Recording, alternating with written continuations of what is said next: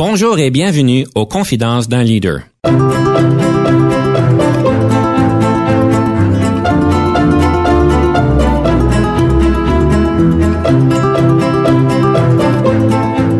Ici Denis Lévesque, coach en leadership. Nous avons donc l'honneur et le privilège de recevoir en studio des leaders qui ont marqué leur communauté afin d'apprendre de leur expérience et de s'inspirer de leur sagesse.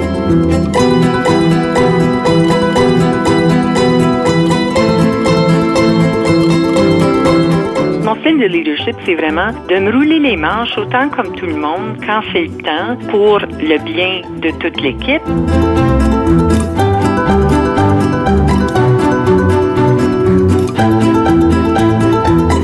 Bienvenue à Confidence d'un leader. Nous sommes déjà rendus à la nouvelle saison. En effet, nous sommes dans la saison numéro 13 et nous commençons vraiment en grand aujourd'hui. Comme vous savez, à chaque saison, on regarde un peu l'émission, on la critique, on voit qu'est-ce qui va bien, on remplace qu'est-ce qui va pas bien. Et j'ai donc le plaisir de vous annoncer qu'on va garder tous nos bons morceaux. On va avoir évidemment la question du livre, la question de la citation, de la rafale, du conseil du coach. Évidemment, on va tout garder ça et aussi la question de perspective un de nos segments préférés de nos auditeurs, évidemment. Et nous allons introduire un nouveau segment qui s'appelle les moments marquants. Donc, on va pouvoir voir le cheminement de leadership de nos auditeurs. Et j'ai bien hâte de vivre ça avec vous aujourd'hui parce qu'on commence tout de suite. Aujourd'hui, pour nous aider à naviguer le tout, nous allons donc voir plusieurs choses. Nous allons euh, voir la question de perspective. On va voir est-ce qu'un leader doit vraiment être inspirant? On va pouvoir débattre le sujet. On va voir aussi qu'est-ce que ça veut dire d'être une sénatrice. On a le grand plaisir et l'honneur d'avoir une sénatrice avec nous aujourd'hui. Et je vais terminer avec mon conseil du coach, l'anxiété au travail. Les leaders, vous devez être au courant qu'il y a une grande anxiété, surtout dans cette pandémie ici. On va en parler un petit peu. Pour nous aider à tout naviguer ceci, nous avons le plaisir de recevoir en studio Madame sénatrice José Forêt-Nissing. Bonjour Madame Forêt-Nissing. Bonjour. Je suis pas certain. Est-ce que je vous appelle sénatrice euh, Forêt-Nissing ou Madame? Bien, vous pouvez m'appeler José. C'est beaucoup, beaucoup plus simple comme ça. Alors, José, je sais que vous avez quand même une carrière bien marquante. Vous êtes quand même dans le domaine de la loi. Alors, vous êtes une avocate, si j'ai bien compris, de formation. Vous venez du Nord, si je comprends bien. Vous restez à Sudbury, la belle place de Sudbury au Oui. Nord. Et vous avez été vraiment dédié tout au long de votre carrière à la francophonie, évidemment, de pouvoir aider à les questions des minorités, d'avoir bien leur place et d'avoir bien leur voix dans notre société. Est-ce bien Oui. exact? C'est exact. Euh, en fait, c'est une cause euh, que j'ai quelque peu héritée de mon père parce que mon père, avant moi, a été un grand défenseur de la francophonie euh, du nord de l'Ontario. Alors, vous continuez dans les démarches de votre père. Nous commençons tout de suite avec la question de perspective. Un leader doit être inspirant. Alors, je vous donne la plateforme. Pour être un bon leader, il ne faut pas dicter, il ne faut pas euh, euh, diriger d'une main euh, trop forte, il ne faut pas non plus présumer tout savoir. Et, donc, selon moi, c'est vraiment en montrant un exemple, en écoutant et en permettant aux euh, membres d'une équipe avec qui on travaille, et, et lorsqu'on parle de leader euh, ou de leadership, on parle d'équipe.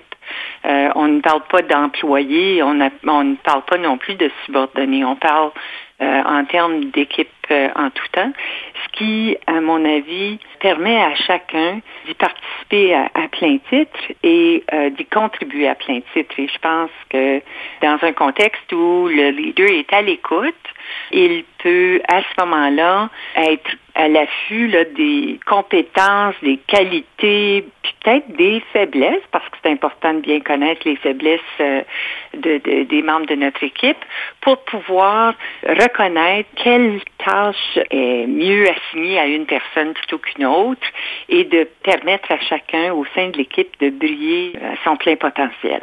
C'est certain, José, que vous amenez d'énormes bons points par rapport à un bon leader, comme on pourrait le, le percevoir ou l'apercevoir.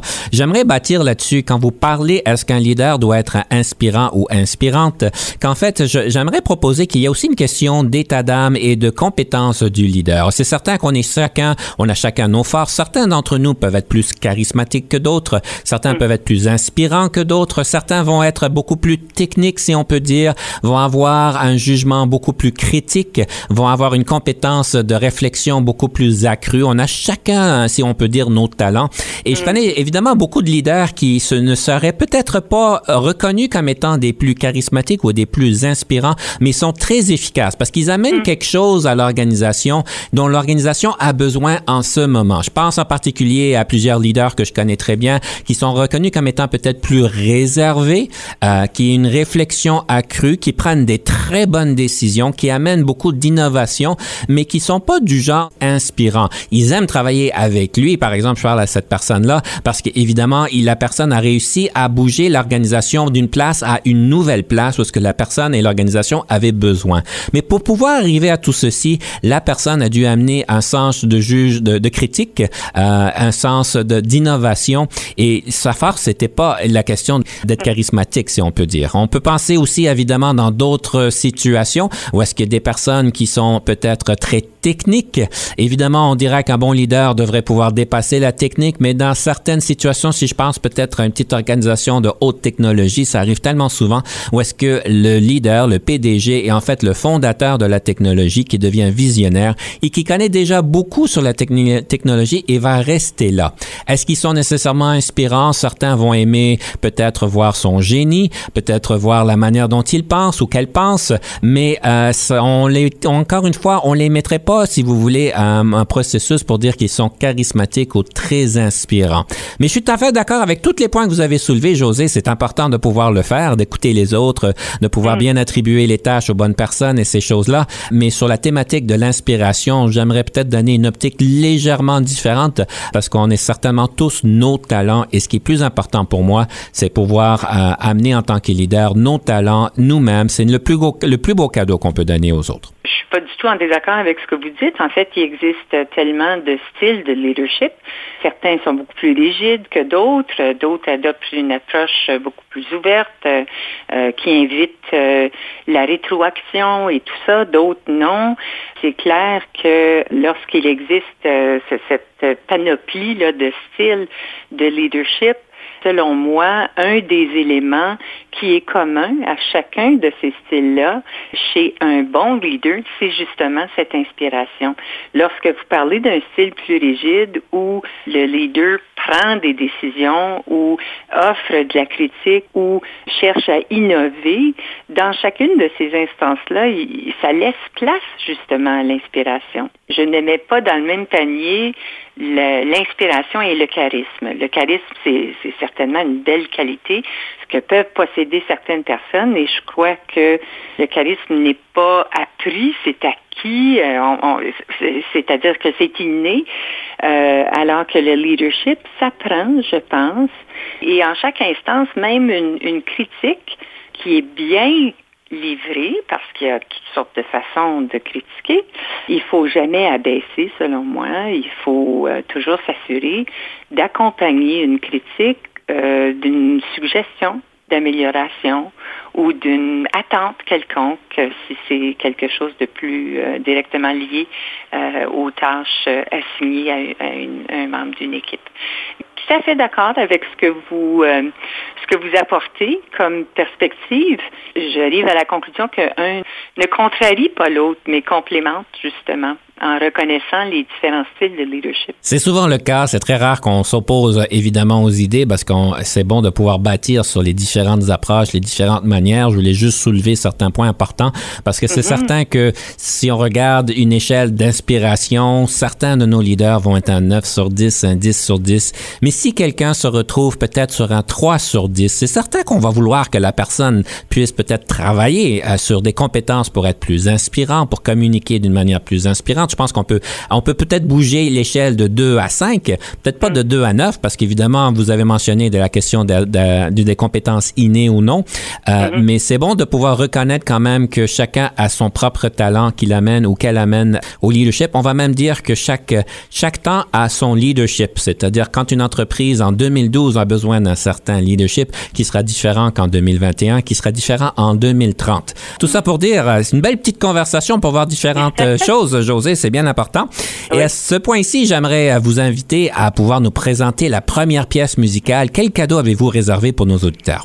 Bien, on va commencer avec une vieille, ancienne pièce musicale que tout le monde connaît bien, euh, pour euh, peut-être pour mettre la table et, et, avant de commencer à parler de moi, euh, vous allez découvrir chez moi un optimisme presque, ben, j'espère un optimisme contagieux. Mais la première pièce musicale, C'est beau la vie de Jean Ferrand. Je trouve les paroles euh, très encourageantes, très inspirantes. C'est important de s'arrêter pour regarder, pour écouter, pour chanter et pour reconnaître que oui, c'est beau. C'est beau la vie. J'adore le cadeau que vous nous avez préparé. C'est beau la vie. C'est certain qu'on a besoin de se le rappeler à l'occasion dans ces temps-ci. Mesdames et messieurs, on écoute C'est beau la vie. On prend une pause. Soyez des nôtres. Lorsqu'on revient, on va pouvoir passer au nouveau segment, les moments marquants de nos leaders.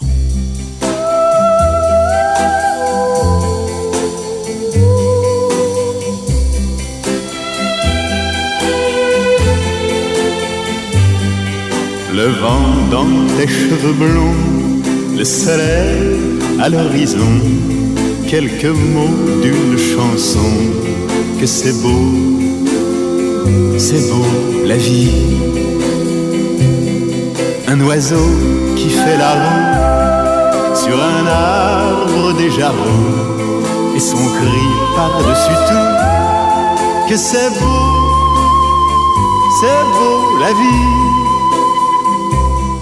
tout ce qui tremble et palpite, tout ce qui lutte et se bat, tout ce que j'ai cru trop vite, a jamais perdu pour moi. Pouvoir encore regarder, pouvoir encore écouter, et surtout pouvoir chanter que c'est beau, c'est beau la vie le jazz ouvert dans la nuit, sa trompette qui nous suit dans une rue de Paris. Que c'est beau, c'est beau la vie. La rouge fleur éclatée d'un néon qui fait trembler nos deux ombres étonnées. Que c'est beau, c'est beau la vie ce que j'ai failli perdre, tout ce qui m'est redonné, aujourd'hui me monte aux lèvres en cette fin de journée. Pouvoir encore partager ma jeunesse, mes idées, avec l'amour retrouvé, que c'est beau, c'est beau la vie pouvoir encore te parler, pouvoir encore t'embrasser, te le dire et le chanter. Oui, c'est beau, c'est beau, la vie.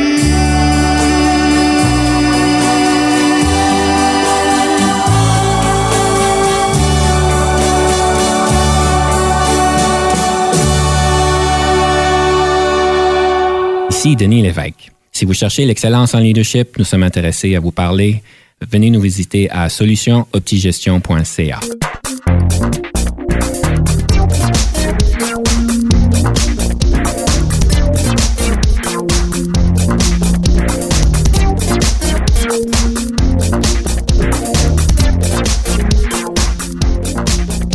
De retour à Confidence d'un leader, nous sommes donc en studio avec sénatrice José Forêt-Nissing qui nous parle à ce point-ci des moments marquants de son développement en leadership. Alors c'est certain que quand on passe à travers notre vie, notre cheminement, il y a des moments qui nous inspirent, qui nous donnent des indices qu'on pourrait peut-être faire mieux, qu'on fait déjà très bien. Et je suis vraiment curieux de voir, José, les moments marquants de votre développement en leadership. Bien, il y en a plusieurs. Vous m'avez demandé de limiter ça à, trois euh, moments marquants. Alors, je vais, euh, je vais essayer de, de respecter euh, les directives et me limiter à, à trois de plusieurs moments marquants au cours de ma vie. Vous l'avez dit d'entrée de jeu, je suis juriste. j'ai, j'ai fait mes études pour revenir ensuite entreprendre la pratique privée.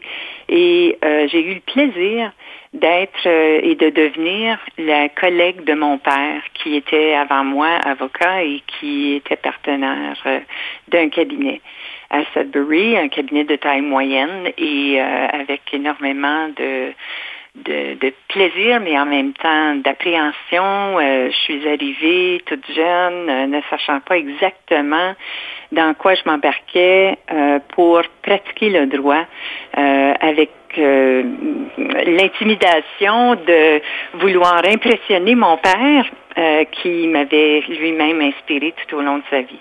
Alors, ça a été un moment où j'ai pu développer cette relation de, de collègue avec lui qui, euh, qui est devenue euh, une relation extrêmement précieuse et valorisante.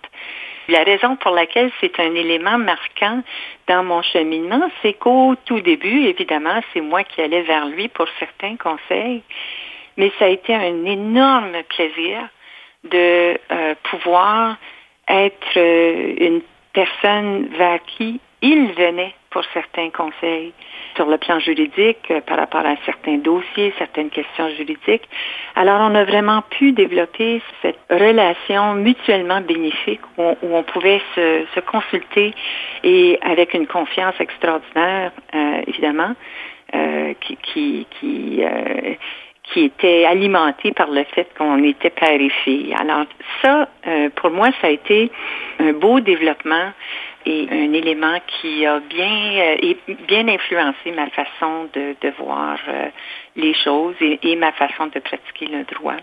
Un deuxième euh, élément marquant est, un peu plus négatif dans le sens où je roulais à 100 000 à l'heure, j'avais deux jeunes enfants, j'étais épouse, j'étais impliquée au niveau de plusieurs organismes communautaire, euh, je pratiquais le droit, je, en tout cas, euh, ça roulait.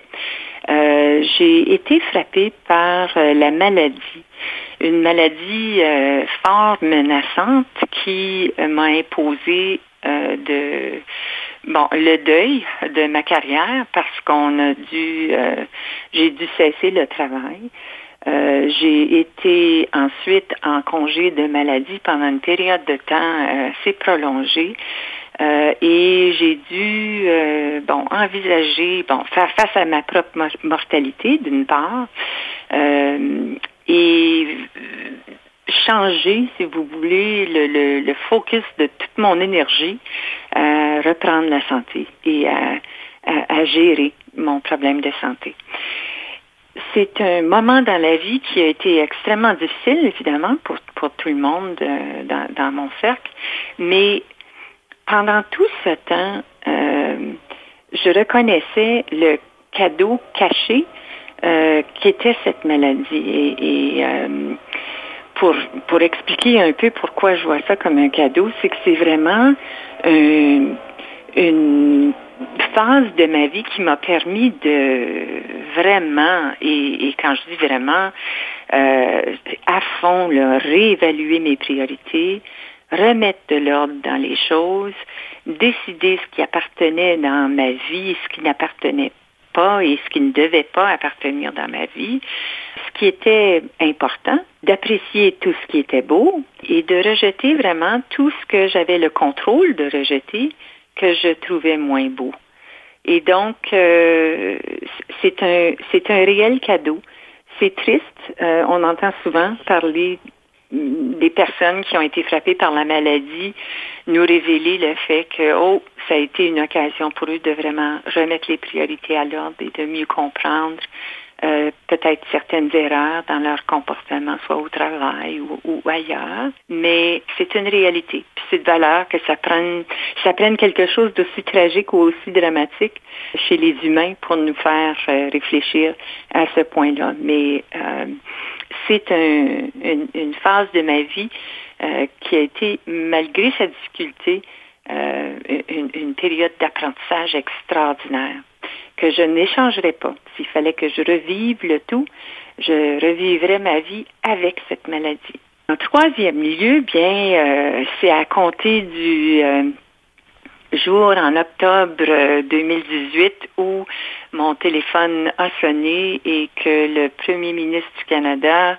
me demandait de considérer accepter un poste au Sénat du Canada, que évidemment le oui facile a été donné et à partir de ce moment-là, euh, j'ai assumé la responsabilité de représenter le nord de l'Ontario au Sénat du Canada.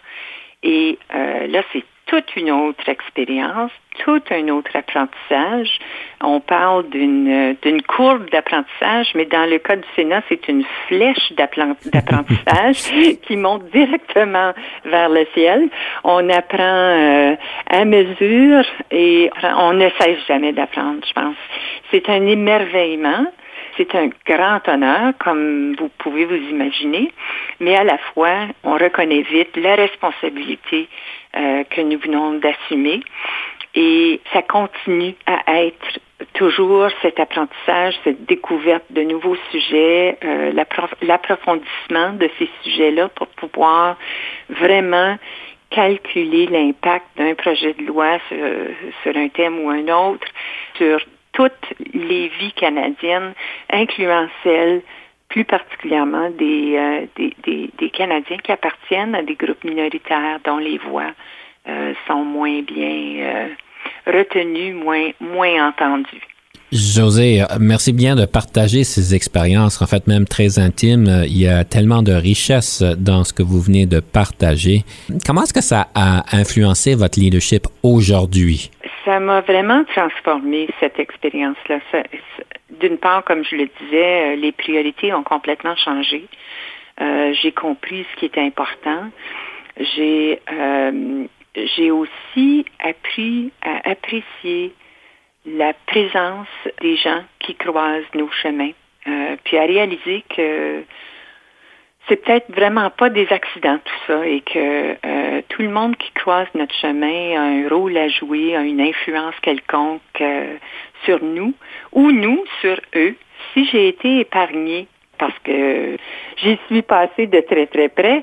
Si j'ai été épargnée, c'est que je me disais qu'il me restait encore du travail à faire. Et donc, euh, j'ai vu ça de ce point de vue-là et j'ai continué pendant ma période de maladie, malgré que ceux qui participaient à des réunions euh, téléphoniques euh, de conseil d'administration avec moi n'avaient aucune espèce d'idée que j'y participais euh, de mon lit. puis, puis je ne partageais pas ce fait-là. Ça, ne changeait pas le fait que j'avais encore toute ma tête et, et que j'étais capable, je pense, de contribuer de façon valable aux organismes avec lesquels j'étais soit déjà impliquée ou avec lesquels je me suis impliquée après euh, ma période de maladie. Malgré le fait que je ne pouvais pas travailler, j'ai insisté de continuer euh, mon travail communautaire, puis je cherchais toutes les occasions de, de joindre d'autres conseils d'administration ou de, de continuer à, à contribuer d'une façon valable pour des raisons parfaitement égoïste. Euh, euh, plusieurs vont dire, ben, elle a donné tellement généreusement de son temps. Euh, c'est peut-être ce qui paraît de l'extérieur, mais la réalité, c'est que ça m'a sauvé. Ça m'a sauvé de pouvoir continuer à partager ce que j'avais à partager et à continuer justement à, me valoriser de cette façon-là. Mm-hmm. Alors, il faut, il faut croire en soi pour pouvoir croire à d'autres choses et en d'autres personnes. Et euh, il, faut se nourrir de toutes les façons qui, euh, qui nous sont propres, mais dans mon cas, c'était, euh, c'était vraiment pour me nourrir que j'ai continué à participer mhm. à, toutes ces, initiatives communautaires. J'ai comme l'impression que vous pourriez écrire tout un livre sur, les, sur toute cette sagesse que vous avez récoltée et, j'apprécie énormément le commentaire que vous avez dit parce que c'est certain qu'on on, on, veut pas ça pour personne, mais vous n'échangeriez pas l'expérience qui veut dire que vous en avez pleinement grandi. José, c'est le temps de notre deuxième pièce musicale, alors je vais vous inviter de nous euh, partager ce cadeau que vous voulez nous donner dans la deuxième pièce. Bien, celle-là, elle est facile. Je viens de vous parler de ma situation de maladie, alors je vais vous parler d'une chanson qui a été écrite pour moi et qui se rapporte justement à l'expérience euh, que j'ai eue avec la maladie. Et c'est ma petite sœur Dominique Forêt qui euh, euh, a un talent musical extraordinaire, qui l'a composé, qui l'a enregistré. Elle l'a intitulé Tourbillon. Et vous, allez voir dans les paroles de cette chanson qu'elle parle d'un bouleversement complet dans les premiers quelques couplets. Ça se termine très bien comme mon histoire a une, fin heureuse par rapport à cette maladie, vous allez voir que ça finit bien. On écoute Dominique Forêt, Tourbillon. On prend une pause. Soyez des nôtres lorsqu'on revient au troisième segment. On va parler du livre du leadership. Le matin chasse le sommeil, qui sait ce qui m'attend? La vie que je connaissais avant est passée comme un vent. Je sens son souffle sur ma peau, le diable à mes côtés. Mes yeux scrutent chaque coin de ma chambre mais je ne peux rien trouver. Déboussolé, désemparé, le tourbillon m'emporte. Fracassé, fatigué, ma vie n'est plus la mienne. Les défis, les soucis, plus de choix, je les supporte. Le tourbillon m'emporte et je ne serai plus jamais la même.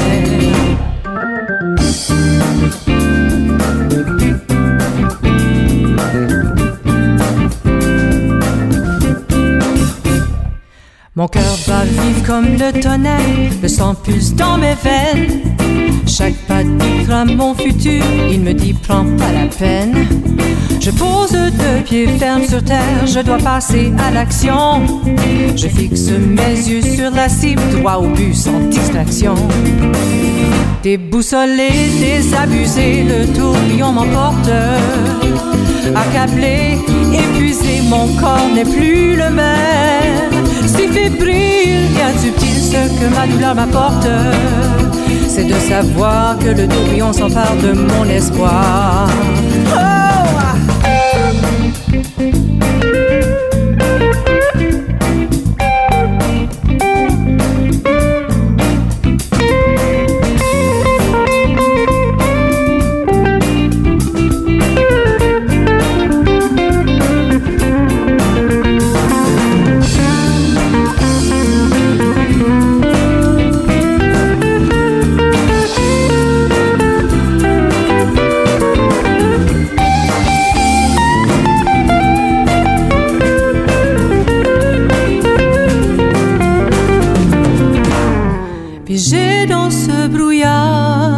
De m'échapper. Mes cris inouïs retentissent dans le noir. Mon futur dépend de lui. Me permettra-t-il de reprendre mon quotidien? Mais demain, ma vie reste à voir. Sacré diable me prend la main, mais de coup je la retire. Tu ne sauras rien demain, demain, c'est moi d'agir. C'est la lumière de ces couleurs qui chaque jour m'inspire. De vivre, de jouir, de lutter, de me débattre en délire. Inspiré, ressourcé, le tourbillon m'emporte. Passionné, assuré, ma vie demeure la mienne. Les défis, les soucis, cette joie, je les supporte. M'emporte et je demeurerai toujours la même. Au confiant et aimant, le tourbillon m'emporte. M'inspirer, ressourcer, ma vie n'est que la mienne. Les défis, les soucis, c'est mon choix. Le tourbillon m'emporte et je demeurerai toujours la mienne. Toujours la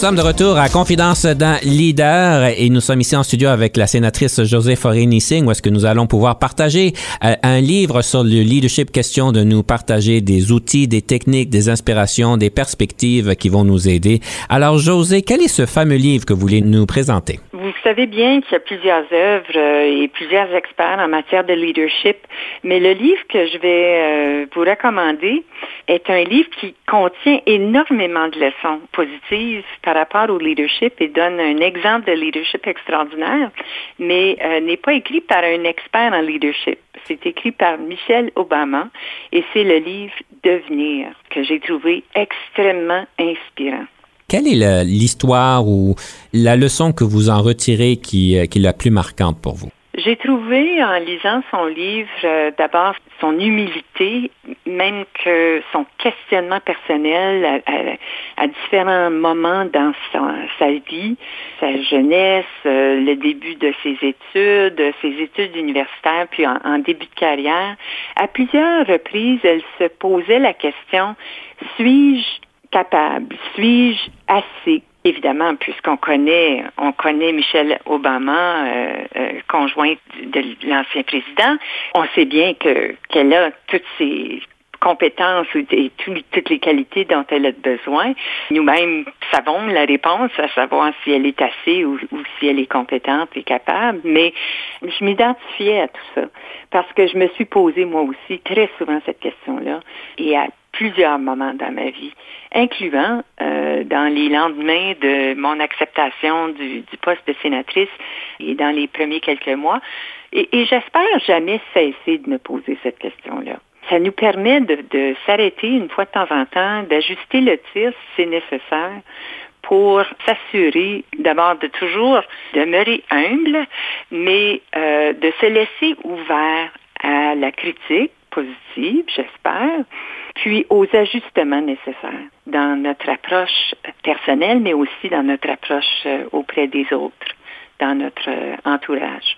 Ça arrive plus souvent que vous le pensez. On appelle même ça le symptôme de, ou le syndrome de l'imposteur. Vous seriez surpris le nombre de fois qu'on entend ça, que j'entends ça en coaching. Des personnes qui assument des, des, rôles et des responsabilités, que ce soit en lieu public ou non, et on se sent pas nécessairement bien outillé à ce moment-là. Le monde le reconnaisse. En nous, on s'y savent et on sait qu'on peut le faire, mais on se sent pas tout à fait à la mesure. Alors, c'est une belle leçon, puis c'est certain que on a tous à cheminer là-dessus. Vous parlez du d'humilité, évidemment. Donc, c'est bien important, l'humilité. Et évidemment, on a parlé d'inspiration avant. Donc, ça, ça fait une belle conclusion à tout. Une chose que vous m'avez partagée, José, c'est que le leadership, c'est pas un titre. J'aimerais ça pouvoir explorer ça avec, avec vous un peu. Ça veut dire quoi quand vous dites que le, le leadership, c'est pas un titre? D'abord, le leadership n'est pas un titre, mais en même temps, il ne faut pas un titre pour être leader selon moi. Il faut pas s'afficher, il faut pas se percevoir euh, d'une façon supérieure, je pense, lorsqu'on est leader. Le leader n'est pas à un niveau différent de ceux qui sont à son équipe, s'il est un bon leader, selon moi. Maintenant, je, réalise que je suis, je suis certainement pas experte en matière de leadership, mais euh, peut-être si si je parle de mon style de leadership, mon style de leadership, c'est vraiment de me rouler les manches autant comme tout le monde quand c'est le temps, euh, puis, puis d'accepter qu'à l'occasion, si une tâche aussi euh, peu intéressante que de faire des photocopies, euh, c'est ce qui est absolument nécessaire à ce moment-là pour le bien de toute l'équipe. Bon bien, on se roule les manches et on fait des photocopies. Il faut pas, selon moi, prétendre en savoir plus. Puis il faut reconnaître aussi le besoin de s'entourer, puis, puis en fait, on l'entend souvent, les bons leaders s'entourent de personnes qui sont aussi intelligents ou intelligentes qu'eux, euh, et, dans certains cas plus intelligents euh, qu'eux.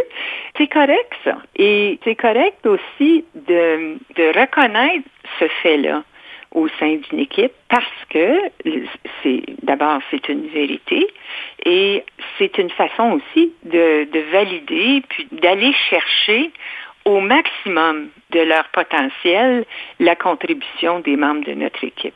D'ailleurs, on a même dit que vous étiez pour écrire un livre qui s'appelait quelque chose comme Faites ce que je dis et ce que je fais. Ah, c'est peut-être quelqu'un que je connais bien qui aurait dit ça. Mais euh, oui, ça serait un bon titre pour un, pour un livre sur le leadership, euh, me décrivant, j'imagine. Je trouve ça vraiment intéressant quand j'ai vu ça, parce qu'évidemment, les vieux dictons, dans le vieux temps, si on peut dire, le dicton, fait, euh, fais ce que je te dis de faire, pas ce que je fais, on l'a tout témoigné de, de, différentes générations, si on peut dire. Alors, j'ai trouvé ça une belle perspective. José, c'est le temps de notre rafale. Alors, est-ce que vous êtes prête? Ah, bien là, oui, je vais être aussi prête que possible. Avez-vous toujours voulu devenir une leader ou est-ce un parcours de circonstances? Ah, c'est un parcours de circonstances. La différence entre le leadership et la gestion? On gère avec la tête, on est leader avec son cœur. Votre passe-temps préféré? Cuisiner, lire. Le nombre d'heures moyennes que vous passez au bureau? Je peux passer trop d'heures au bureau, mais quand c'est nécessaire seulement et je peux passer très peu d'heures au bureau lorsque ce n'est pas nécessaire. Je, je, n'ai aucune allergie euh, aux vacances, mais j'aime bien travailler fort. Alors, je passe, euh, je passe assez de temps. En tant que leader, qu'est-ce qui vous frustre au travail? Quand une personne ne voit pas son potentiel, quand il ou elle se doute et son rendement n'est pas à son plein potentiel. En tant que leader, qu'est-ce qui vous rend heureuse au travail? Ça serait le contraire, de voir quelqu'un être inspiré, de, de, de vraiment euh, voir quelqu'un euh, euh, contribuer de façon valable et se sentir valorisé dans, par l'expérience. Quel est le sens de l'argent pour vous? Bien, l'argent est important. Il faut en avoir assez. Il faut s'organiser dans la vie pour en avoir assez. Mais il faut cesser d'accumuler lorsqu'on en a suffisamment pour acheter ce qui nous tente. Gauchère ou droitière? Gauchère, très fière, mais ambidextre un peu. Votre couleur préférée? Violette. Votre film Celle-là est, difficile parce que je suis euh, une fan du cinéma extraordinairement, mais je vais vous dire que en ce qui concerne peut-être notre sujet de discussion, ça serait Shawshank Redemption. Votre meilleure question d'embauche que vous posez aux candidats lorsque vous embauchiez donc des personnes pour le travail? Ça serait quelque chose du genre, qu'est-ce que vous pensez pouvoir contribuer à nos travaux, à notre, à notre équipe? Votre meilleur conseil de gestion de carrière? Sois heureux. Le leadership au féminin, est-ce que cela existe? Euh, n'est-ce pas la seule forme? le yoga au travail, est-ce que c'est approprié? Pour ceux qui le pratiquent, euh, je dirais oui, mais, mais de la perspective d'un employeur ou d'une compagnie qui l'offre, je dirais oui, absolument, parce que c'est une euh, indication très claire de la part de l'employeur, de la part de la compagnie, qu'il se soucie du bien-être de ses employés. Que pensez-vous du partage des tâches domestiques? Ah, je suis une grande fan de ça. Euh, en fait, j'ai eu l'avantage d'être mariée euh, bientôt pour 35 ans à un homme qui a toujours partagé les tâches domestiques. Euh, puis ça s'est fait de façon très organique, sans, sans trop de discussion entre nous. José, la rafale est finie. Merci bien. Ça fait bien un plaisir. Et mesdames et messieurs, soyez des nôtres. Nous prenons une pause et quand on revient, on va avoir le conseil du coach. On va parler de la fameuse question d'anxiété au travail.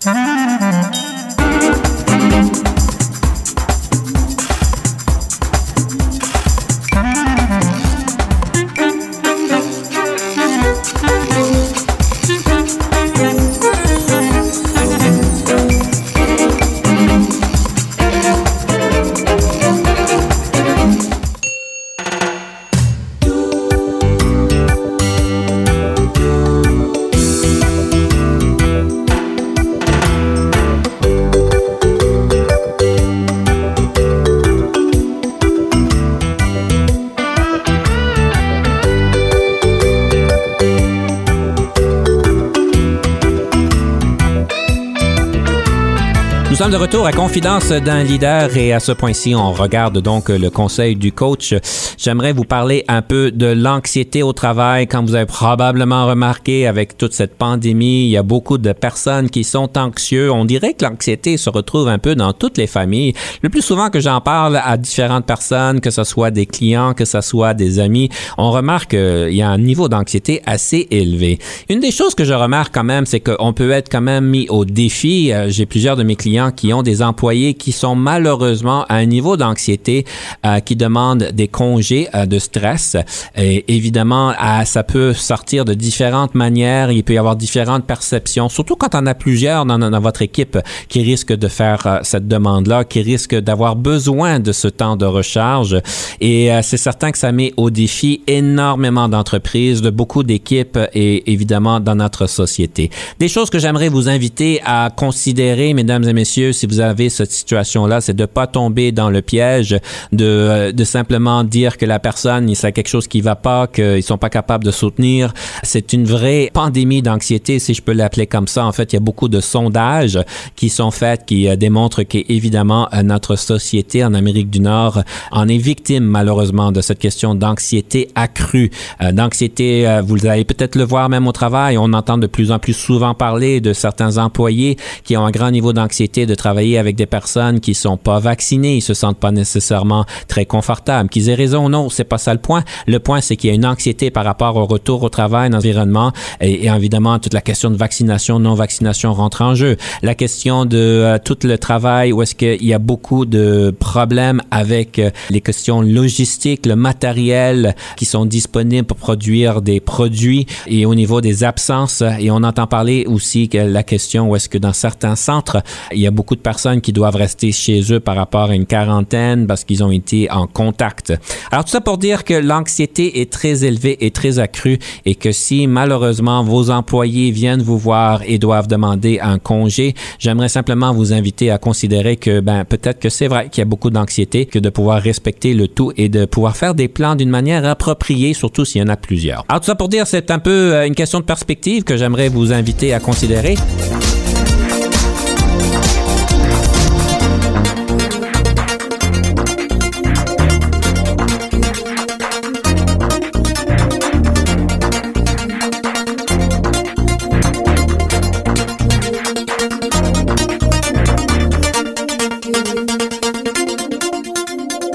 José, je ne sais pas si vous remarquez la question d'anxiété autour de vous. Est-ce que c'est une chose qui se présente? Ah oui, hein, tout à fait. Euh, notre euh, environnement de travail être autant comme tous les autres. Puis, euh, je pense qu'il n'y a pas un emploi qui est libre de ce problème. L'anxiété, c'est vraiment euh, un sentiment qui est très personnel et ce n'est pas à l'autre de juger du bien fondé de la source de l'anxiété. Si une personne est, anxieuse euh, par rapport à la vaccination, ben c'est pas à nous de donner une leçon de science sur la vaccination puis sur le fait que ah ben non, il n'y a pas raison euh, d'être anxieux à cet égard-là. Selon moi, la, la, puis, je suis tout à fait d'accord avec les conseils que vous donnez euh, par rapport à, l'anxiété. C'est un réel problème. Il faut le reconnaître et il faut individuellement se donner la permission aussi de prendre le temps. Ça nous arrive à, à chacun, je pense, d'avoir des moments d'anxiété. La plus belle qualité, c'est de pouvoir reconnaître qu'on est dans une situation de crise et de, de prendre des mesures pour corriger tout ça. Mhm. Et si mhm. ça veut dire prendre un peu de temps, c'est que c'est pas c'est vraiment pas facile d'aller voir un employeur pour, pour dire ben écoutez, j'en suis au bout de ma chandelle, j'en peux plus, je suis sur le tapis roulant euh, qui ne cesse d'augmenter de vitesse et euh, je cours à pleine vitesse euh, en imaginant que je vais tomber, je, je dois débarquer c'est mhm. correct de débarquer. Et c'est nécessaire parce que de toute façon, euh, si on débarque pas, c'est notre corps qui va débarquer pour nous. Oui. Quand j'étudiais au barreau, au niveau du barreau, euh, il y a un, expert en gestion du stress qui était venu euh, nous parler. Puis, puis ça fait un peu drôle de parler d'une gestion du stress ou, le conseil qu'il nous a donné m'a semblé un peu euh, étrange puisqu'il s'adressait à un groupe euh, qui se lançait dans la profession juridique et qui, euh, qui y allait avec toutes sortes d'enthousiasme. Son conseil est resté avec moi toute ma vie et je me le suis remémoré à plusieurs, plusieurs moments. Et c'est le suivant. Vous ne serez jamais sur votre lit de mort à souhaiter avoir travaillé une semaine de plus. ça met les choses en perspective. Et ça met les choses en grande perspective. José, j'ai plusieurs petites questions rapidos à vous présenter euh, parce que dans, ma, dans les rétroactions qu'on m'a données, il y a des choses bien intéressantes. Alors, euh, on va aller rapidement sur les questions suivantes. Oui. Je comprends pas pourquoi qu'on dit pas de maudit muffin pour les francophones. Ça vient d'où? Pourquoi qu'on se réfère à ça quand on parle de vous? ça me fait rire.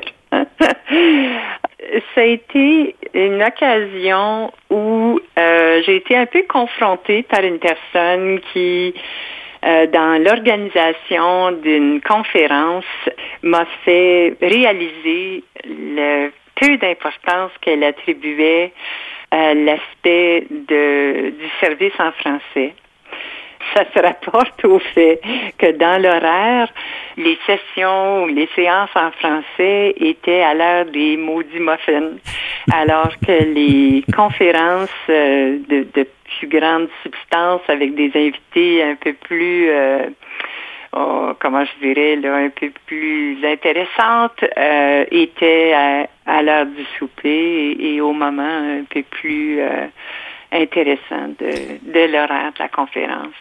Alors, une nouvelle référence dans la langue française. Gardez vos muffins. Il y a d'autres choses de plus importantes. Parfait. Oui.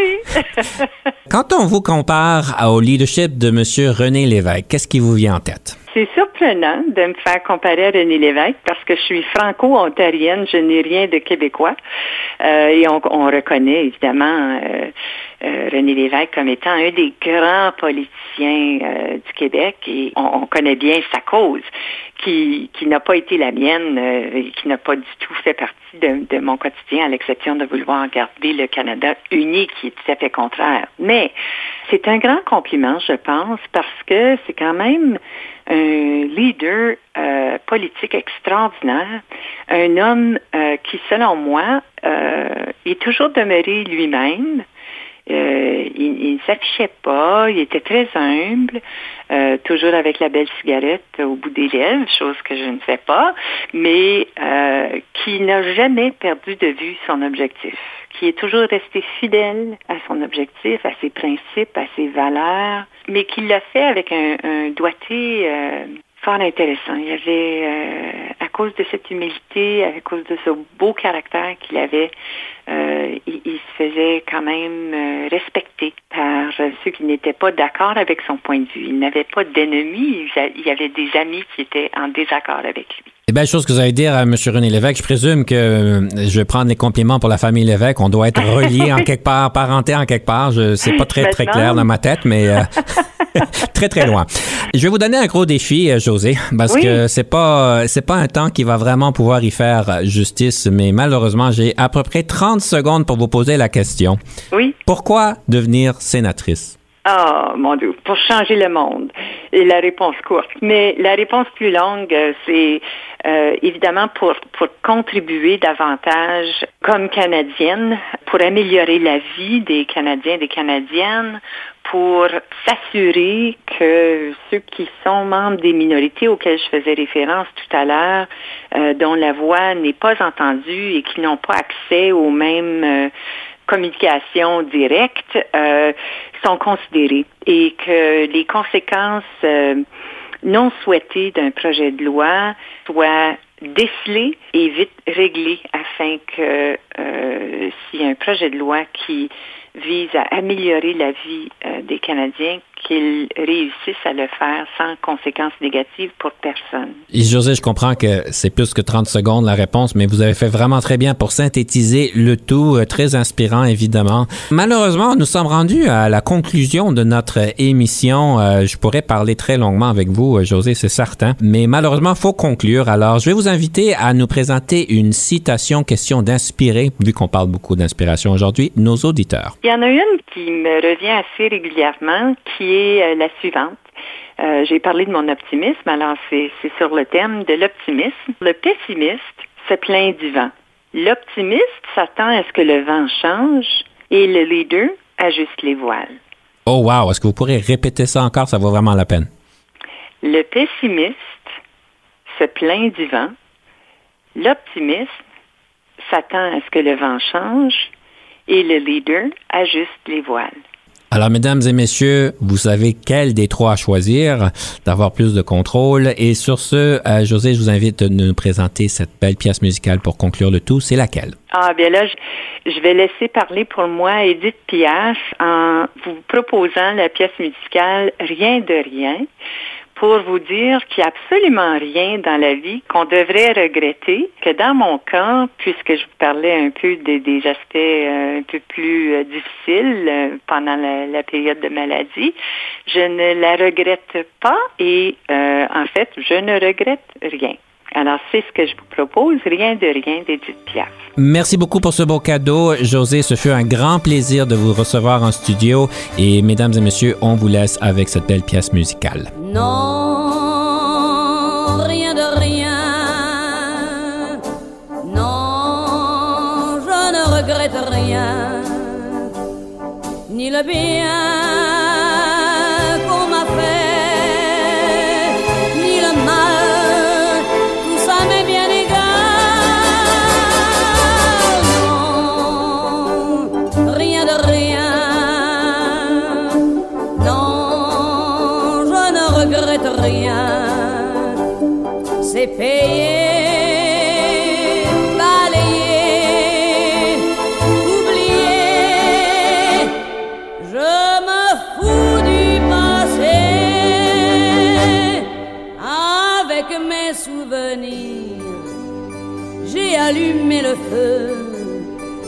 chagrins, mes plaisirs. Je n'ai plus besoin de balayer les amours avec leur trémolo, balayé pour toujours. Je repars à zéro. Non, rien de rien. Non, je ne regrette rien, bien